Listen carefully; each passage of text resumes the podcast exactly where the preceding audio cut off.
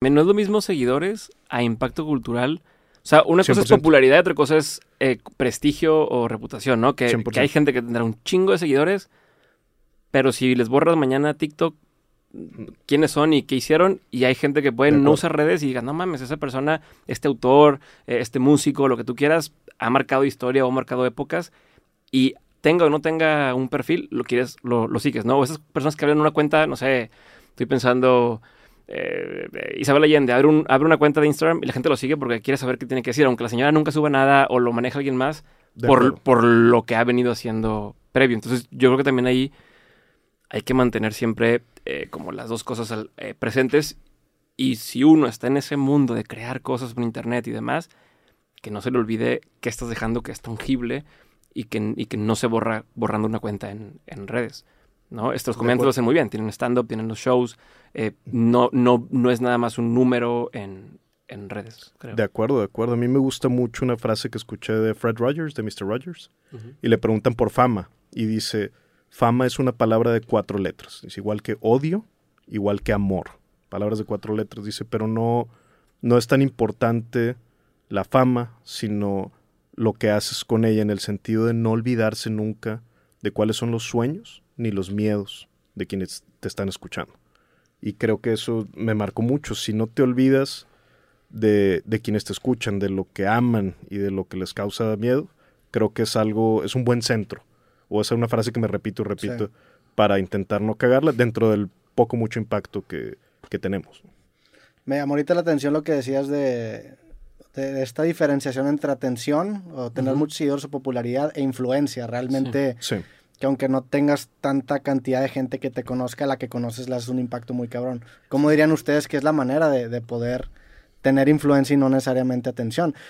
Yo creo que el formato del podcast en ese sentido nos beneficia mucho porque el, hecho de que sean pláticas tan largas casi por definición conlleva un... Filtra a mucha gente. Filtra a mucha gente y también conlleva un ejercicio de profundidad, que a fin de cuentas es lo que genera esa influencia indirectamente.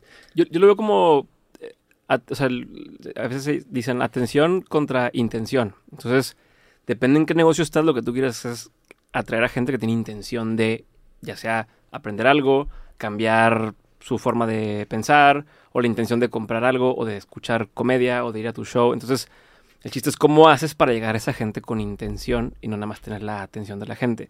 La atención la tienes subiendo reels en redes, eh, eh, haciendo algún challenge viral, lo que tú quieras, pero no es lo mismo el que, el que te dice, güey, me gusta tu podcast, ¿has escuchado un episodio? No, pero veo todos los reels. ¿No es lo mismo ese cabrón? Sí. Al que, al que agarró su celular, puso Amazon Music eh, y se fue a tu podcast y le puso play, porque ya son muchos filtros, ¿no? O escucharon, por eso, el tema de podcast, a veces dice, pero es que te escucha poca gente comparado con el, el, el, el reel, lo que tú quieras. Sí, cabrón, pero esa gente tomó la decisión consciente de ir a escuchar entre todos los podcasts el tuyo, poner un episodio en particular y ponerle play y ponerse a lavar los trastes o hacer ejercicio o transportarse. Y eso es, es intención, güey. Y eso vale más que solamente aparecerle a la gente ahí enfrente. Y son juegos distintos. Cuando hablabas del tema de marcas y demás, hay dos cosas. Tú porque vendes libros, porque hay una intención. La gente que te escucha quiere aprender de ti, ¿no? Una cosa es eso y otra cosa es impactos, que son lo que, lo que a veces la marca quiere. Quiero llegar a tanta gente. ¿No? Tú me lo das, perfecto. Me da igual que seas tú o que sea el otro que tiene un millón de, impactos o el otro que tiene un millón de pactos. Pero si yo vendo seguros, ¿no? Seguros de vida, ah, pues a lo mejor quiero llegar al que tenga, aunque tenga mil personas que lo escuchan, pero es gente que quiere aprender seguros de vida y quiere escoger un, o quiere comprar un seguro para su casa, yo con él me voy a anunciar. Entonces es, es diferente y ahí atiende al modelo de negocio que estés haciendo. De, acuerdo a, ¿tienes atención o tienes intención? Eh, el tipo de negocio que puedes llegar a hacer o desarrollar con tu, con tu audiencia, con tu marca, con tu persona. sí, sí, sí, que, o sea, me llama la atención porque sí, en los últimos años se hicieron como estas dos capas de contenido, si lo queremos llamar así, en donde uno es para generar este alcance masivo y el otro ya es contenido eh, que involucra un poco más de atención, que en este caso serían los reels y por ejemplo el podcast completo, los clips y el podcast completo. ¿Crees que con, con, o creen que con el siguiente año va a salir otra capa, güey? Porque también el tema ese de darle la transacción del, del contenido corto al, al, contenido largo o incluso el tercer salto sería algún producto, es diferente porque en mi caso podría ser reel al podcast y el podcast al libro. pero pues a lo mejor para una morra que tiene OnlyFans sería el Reel y el mi suscripción a OnlyFans. Entonces, dentro de ese contenido hay una influencia que sí tiene esa persona de hacer que la raza pague una mensualidad. Sí, es que... Perdón, perdón. A lo que iba es, ¿creen que vaya a salir otra capa, este otro formato, contenido más corto que los Reels? O sea, ¿qué, ¿hacia dónde ven moviéndose el, formato? Sí. No, yo perdón ahí no, más allá del Digo, si no quieren contestar esa pregunta, la pueden mandar a la chingada. No, no, yo creo que, yo creo que es irrelevante, este, si es, el formato en sí, yo creo que es, otra vez, el, el para qué está hecho ese espacio en particular, ¿no? De, de otra vez, el podcast está hecho por una cosa, o un ensayo está hecho por una cosa, o un libro está hecho por otra cosa, y la, la, la, razón por la cual la gente consume eso es una, y la razón por la cual la gente consume otras, como en su momento Instagram, o ahora TikTok, o ahora los Reels, es otra, que una es, estoy cagando y no tengo tanto tiempo, bueno, hay unos que tienen mucho tiempo, entonces estoy viendo algo por mientras, ¿no? Como que es un, un por mientras, cuando el otro es, quiero dedicarle tiempo a esto en particular, ¿no?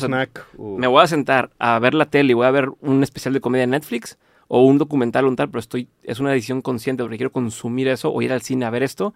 Y lo otro es, estoy entre cosas y entonces voy a entretenerme viendo algo rápido. Son como los dos momentos que yo veo. Entonces, un libro es esta decisión consciente, una película es decisión consciente, un museo, una obra de arte es esta decisión consciente, y lo otro son estos snackables que son por mientras. ¿Y estos por mientras los ves cambiando? Porque la, Probablemente pueda cambiar, al rato o sea... Ya eso, esta, esta es una nueva plataforma que hacen los güeyes, Artifact, ¿cómo se llama? La que están haciendo los güeyes que estuvieron en Facebook. Es como este Instagram, pero de cosas escritas.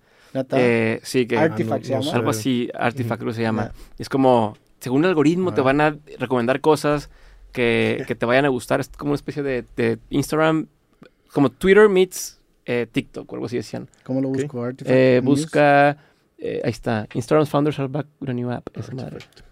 Un TikTok de texto. TikTok for text. No sabía que eso existía, güey. Suena bien.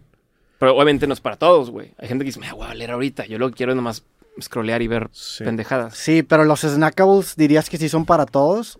Porque Oh, es que todo depende para qué lo estás haciendo, güey. ¿Para qué lo estás haciendo? Justo. Yo creo que es un poco... O sea, entiendo el, para qué lo estás haciendo y para el producto macro, que en mi caso es el podcast o el libro, lo que tú quieras, eso lo veo un poco más rígido.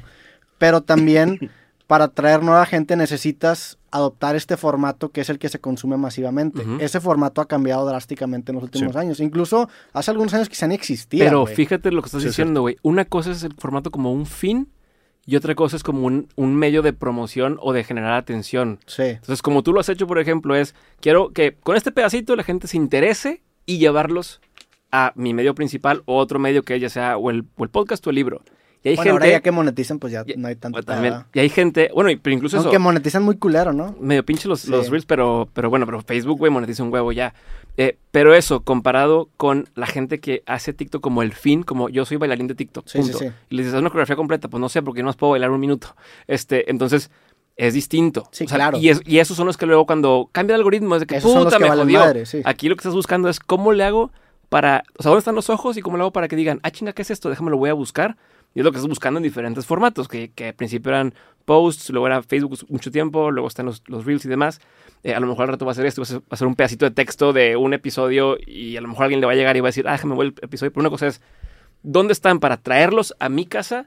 Y lo otro es, esa es mi casa. Sí, y es me subo a la ola y yo vivo de esta tensión efímera, que, eventualmente si se va yo también me acabo. O sea, más que ser fans míos, son fans de la tendencia. Y yo soy la cara que está adoptando esa tendencia, pero no hay una conversión a futuro. Exacto. ¿Qué digo? Ya incluso después, pues las listas de correos, los newsletters, que, porque tú, tú llevas también mucho tiempo haciendo newsletter, eso acaba siendo todavía incluso algo más con algo con más profundidad en el sentido de que no hay distracciones, es una plataforma que tú controlas